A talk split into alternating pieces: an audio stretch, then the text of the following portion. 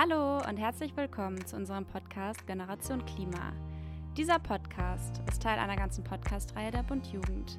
Die aktuelle Reihe heißt Klimabildung und ist ein Angebot von Klasse Klima.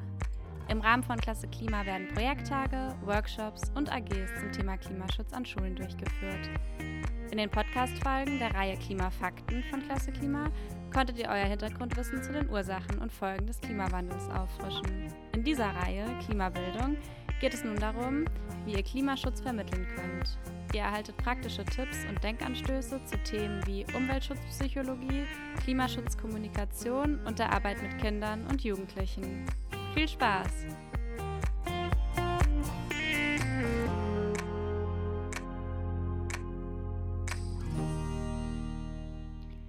In dieser ersten Folge der Reihe Klimabildung möchten wir euch die sogenannten Big Points im Klimaschutz vorstellen – Ihr erfahrt, was genau sich hinter diesem Begriff verbirgt und warum das für Klimabildung wichtig ist. Außerdem gehen wir auf die Frage ein, wie ihr die Öko- bzw. Klimabilanz für verschiedene Verhaltensweisen einschätzen und vermitteln könnt. Kurz vorab zum Hintergrund der Informationen dieser Podcast-Folge. In dieser Podcast-Folge stellen wir euch einige Ergebnisse von Michael Billhards Forschung vor. Der Wissenschaftler Michael Billharz arbeitet beim Umweltbundesamt zu Themen wie den Big Points im Umweltschutz. Wenn es darum geht, wie das Thema an der Schule vermittelt werden kann, ergänzen wir Billhards Forschung durch Erfahrung von uns, dem Projektteam von Klasse Klima. Was genau sind nun Big Points? Big Points sind Verhaltenweisen, die im Leben eines einzelnen Menschen besonders stark zum Klimaschutz beitragen – Dazu gehört zum Beispiel mit Bahn und Bus statt mit dem Flugzeug zu reisen, sich mit dem Rad und zu Fuß statt mit dem Auto fortzubewegen, sich pflanzlich zu ernähren statt mit tierischen Produkten und Heizenergie zu sparen, zum Beispiel durch weniger Wohnfläche oder eine gute Wärmedämmung. Demgegenüber sind Small Peanuts Verhaltensweisen, die auch wichtig sind, die jedoch weniger effektiv zum Klimaschutz beitragen. Dazu gehören auch Verhaltensweisen, die viel kommuniziert werden, zum Beispiel das Licht auszumachen, auf Flugobst oder auf den Coffee-to-go-Becher zu verzichten. Doch warum diese Unterscheidung, wenn doch alle Verhaltensweisen zum Klimaschutz beitragen? Ausgangspunkt sind folgende Überlegungen. Erstens. Wir Menschen im Allgemeinen und die SchülerInnen bei unseren Projekttagen und AGs im Speziellen haben nur begrenzte Ressourcen, um sich mit klimafreundlichem Verhalten auseinanderzusetzen. Zu den begrenzten Ressourcen gehören zum Beispiel Aufmerksamkeit, Zeit und Geld. Zweitens. Die Klimakrise ist so weit fortgeschritten, dass wir jetzt schnell die Treibhausgasemissionen herunterkurbeln müssen. Aus der Kombination dieser beiden Überlegungen, Menschen haben nur begrenzte Ressourcen für Verhaltensänderungen und die Verhaltensänderungen sind aufgrund der Klimakrise dringend, kann es sinnvoll sein, nicht nach dem Gießkannenprinzip jedwede Hand Handlungsmöglichkeit aufzuzeigen, sondern den Schwerpunkt auf wenige Maßnahmen zu setzen, die besonders stark zum Klimaschutz beitragen. Die Big Points eben. Weniger fliegen, weniger Autofahren, weniger Fleisch essen oder auf weniger Quadratmetern leben sind in unserer Gesellschaft keine Selbstläufer. Für viele Menschen sind diese Verhaltensänderungen schwierig umzusetzen oder gar tabu. Mit den Kindern und Jugendlichen wollen wir sie dennoch ansprechen. Zum einen wollen wir darüber aufklären, dass sich hierdurch mehr Treibhausgase einsparen lassen, als beispielsweise durch das Vermeiden von Coffee-to-go-Bechern. Wer weiß, dass die gewählte Verhandlungsänderung verhältnismäßig stark das Klima schützt, erfährt zudem eine stärkere Selbstwirksamkeit.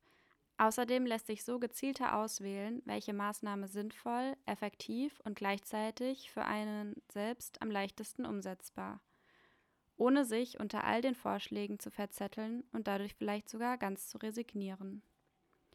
Zum anderen haben Kinder und Jugendliche in diesen Maßnahmenbereichen die Möglichkeit, selbst aktiv zu werden. Zum Beispiel, indem sie sich entscheiden, mit dem Rad zu fahren und sich nicht mit dem Auto zur Schule oder zum Sportverein bringen zu lassen. Indem sie sich in der Schulcafeteria für vegetarische oder vegane Angebote entscheiden oder bei Klassenreisen eine Fahrt mit Bus und Bahn einfordern. Und schließlich gibt es gerade unter Kindern und Jugendlichen viele, die offen und experimentierfreudig sind für einen klimafreundlichen Lebensstil. Hierbei wollen wir sie unterstützen, indem wir ihnen zum Beispiel leckere Rezepte an die Hand geben und mit ihnen Projekte an der Schule entwickeln. In der Kommunikation mit Schülerinnen sollte daher darauf geachtet werden, den Fokus auf Maßnahmen zu legen, die Kinder und Jugendliche beeinflussen können. Häuser zu dämmen, sich ein spritsparendes Auto anzuschaffen oder ähnliches liegt natürlich außerhalb der Handlungsmöglichkeiten von Kindern und Jugendlichen. Nicht unterschätzt werden sollte jedoch die Einflusskraft gegenüber ihren Eltern.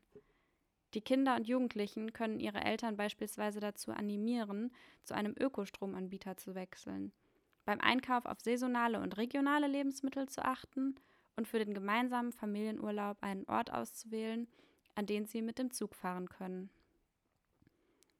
Einige Beispiele für die Big Points und Small Peanuts haben wir nun schon genannt. Auf welcher Grundlage lassen sich jedoch eigentlich überhaupt Big Points von Small Peanuts unterscheiden? Die Big Points in Bereichen wie Mobilität und Reisen, Ernährung und Wohnen bzw. Energie werden mit Hilfe von Öko- bzw. Klimabilanzrechnungen ermittelt. Diese werden für viele Maßnahmen von WissenschaftlerInnen ermittelt. Öko- bzw. Klimabilanzen sind jedoch sehr komplex. Außerdem kann natürlich nicht jeder sie in jedem Moment bei jeder Entscheidung parat haben. Im Einzelfall ist es auf den ersten Blick schwer einzuschätzen, welche Handlung klimafreundlicher und welche klimaschädlicher ist. Pauschale Empfehlungen zu geben, kann daher tückisch sein. Nehmen wir mal ein Beispiel. Im Film 365 Tage Tomatensalat der Bund Jugend den gibt es übrigens auf YouTube zu sehen, zeigen wir, dass Tomaten aus der Region sehr klimafreundlich sind, wenn sie bei uns Saison haben und draußen im Freiland angebaut werden. Im beheizten Gewächshaus gezüchtete Tomaten gehen jedoch mit einem sehr hohen Treibhausgasausstoß einher, obwohl sie vielleicht in der Region angebaut wurden. Hier lässt sich also nicht pauschal sagen, dass regionale Lebensmittel immer klimafreundlicher sind. Auch wenn das Thema Öko- bzw. Klimabilanz ganz offensichtlich komplex ist, gibt es doch einige Daumenregel, die befolgt und vermittelt werden können. Dazu gehören zum Beispiel die Daumenregeln mehr zu Fuß gehen und sich mit Rad, Bus oder Bahn fortbewegen als mit Auto und Flugzeug, also zum Beispiel mit dem Rad zur Schule fahren oder mit dem Zug in den Urlaub ans Meer.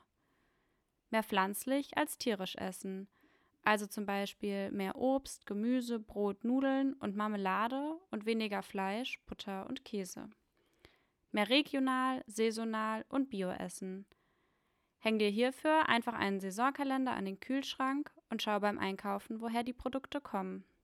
Weniger Wohnfläche pro Person, also zum Beispiel lieber in einer Wohnung als in einem großen Haus wohnen. Außerdem besser Stoßlüften statt Kipplüften und im Winter lieber einen Pulli mehr tragen, als stark zu heizen. Strom aus erneuerbaren Energien nutzen. Wechsel zu einem Stromanbieter, der 100% Ökostrom liefert. Solche Anbieter erkennst du an dem sogenannten grüner Strom-Label. Mehr planen. Geh zum Beispiel mit einem Einkaufszettel einkaufen und überlege vor dem Neukauf, ob du Geräte oder Kleidung reparieren und wieder benutzen statt wegwerfen kannst. Mehr tauschen, teilen und gebraucht kaufen statt neu kaufen. Tausche mit Freundinnen bei Tauschpartys und Tauschbörsen oder kaufe gebraucht, zum Beispiel in Second-Hand-Läden und auf Flohmärkten. Es kann außerdem sinnvoll sein, den SchülerInnen zu erklären, welche Prozessschritte zum Ausstoß von Treibhausgasen führen. Damit können sie eigene Überlegungen anstellen, ob etwas klimafreundlich ist oder nicht. Für den Bereich Landwirtschaft gilt zum Beispiel, für die Aufzucht von Tieren werden viel mehr Landfläche, Maschineneinsatz, Wasser, Pestizide und Düngemittel benötigt als für den Anbau von Pflanzen. Eine Kalorie tierischer Lebensmittel verbraucht damit durchschnittlich deutlich weniger als eine Kalorie pflanzlicher Lebensmittel. Für manche Ackerflächen, auf denen zum Beispiel Futter für Tiere angebaut werden, mussten Wälder oder Moore weichen. Die speichern jedoch CO2 und Methan, das durch die Rodung freigesetzt wird bzw. in Zukunft nicht mehr gespeichert werden kann. Außerdem führen die großen Rinderviehbestände für unser Fleisch- und Milchproduktkonsum zu hohen Methanemissionen. Ein weiterer Faktor, der für die Klimabilanz von Lebensmitteln wichtig ist, ist der Transport. Werden Lebensmittel mit LKWs, Flugzeugen und Autos transportiert, verursacht das CO2. Zum Aspekt der Saisonalität Baut man Lebensmittel außerhalb der Saison an, muss man sie zum Beispiel in Gewächshäusern stark beheizen, damit sie überhaupt wachsen können. Heizen das kann man sich merken, ist immer ein sehr energieintensiver Schritt und verursacht einen hohen CO2-Ausstoß. Im Bereich Mobilität und Reisen kann der Schlüssel zum Verständnis sein, dass bei jeder Verbrennung von fossilen Brennstoffen, wie zum Beispiel Diesel, Benzin, Kerosin oder Erdgas, CO2 entsteht. Vereinfacht kann man sagen, je schneller das Fortbewegungsmittel unterwegs ist, desto mehr Energie wird benötigt. Der Energiebedarf steigt nicht linear, sondern proportional zum Quadrat der Geschwindigkeit. So ganz nebenbei für die Nerds unter uns, Bewegungsenergie ist gleich 1,5 mal die Masse mal die Geschwindigkeit hoch 2. Eine Verdopplung der Fahrgeschwindigkeit führt also zu einer Vervierfachung des Energiebedarfs. Übrigens, das CO2, das wir beim Radfahren oder zu Fuß gehen ausatmen, ist im Vergleich zu dem CO2-Ausstoß beispielsweise eines Autos mengenmäßig vernachlässigbar. Der menschliche Körper verbrennt ja außerdem keine fossilen Brennstoffe. Im Bereich Energie kann es helfen, sich anhand eines Tortendiagramms anzuschauen, für welche Anwendung im Haushalt viel CO2 entsteht. Knapp zwei Drittel der Treibhausgase im Bereich Wohnen entfallen auf das Heizen im Winter. Beleuchtung hingegen macht nur knapp drei Prozent an den Treibhausgasemissionen im Haushalt aus. Das ist natürlich gemein. Wir sehen das brennende Licht und vergessen schnell den unscheinbaren Heizkörper. Woran liegt es, dass das Heizen so energieaufwendig ist? Spoiler, es liegt nicht an den vielen Kubikmetern Raumluft, die erwärmt werden müssen. Stattdessen liegt der hohe Energiebedarf daran, dass die massiven Raumwände und Decken aufgeheizt werden müssen und daran, dass die Wärme beim Lüften sowie durch die geschlossenen Wände, Böden und Decken nach außen geleitet wird. In dieser Podcast-Folge haben wir beleuchtet, was Big Points und Small Peanuts sind – wieso sie bei der Klimabildung wichtig sein können und wie sich einschätzen lässt, welche Öko- bzw. Klimabilanz Verhaltensweisen haben. Unser Fazit dazu ist, habt Mut, über die Klimaschutzmaßnahmen zu sprechen, die tabuisiert sind, denn gerade hier bei der Mobilität, beim Reisen, der Ernährung und beim Wohnen, Energieverbrauch liegen Big Points. Gleichzeitig ist es wichtig zu respektieren, dass manche Verhaltensänderungen Menschen schwerfallen – sucht konstruktiv nach sinnvollen und umsetzbaren Ideen. In dem Zusammenhang kann auch der Blick auf die schulische und die politische Perspektive geöffnet werden. Wie können wir unsere Schule und unsere Lebenswelt ganz allgemein so gestalten, dass es leichter wird, die Big Points umzusetzen? Vergesst auch nicht, die persönlichen Vorteile aufzuzeigen bzw. zu erarbeiten, die mit der Umsetzung von Big Points einhergehen können. Wie immer freuen wir uns über Feedback oder Fragen. Ihr findet unsere Webseite unter klasse-klima.de oder schreibt uns bei Instagram unter klasseklima 2.0. Die Quellen zu dieser Folge findet ihr ebenfalls auf unserer Webseite.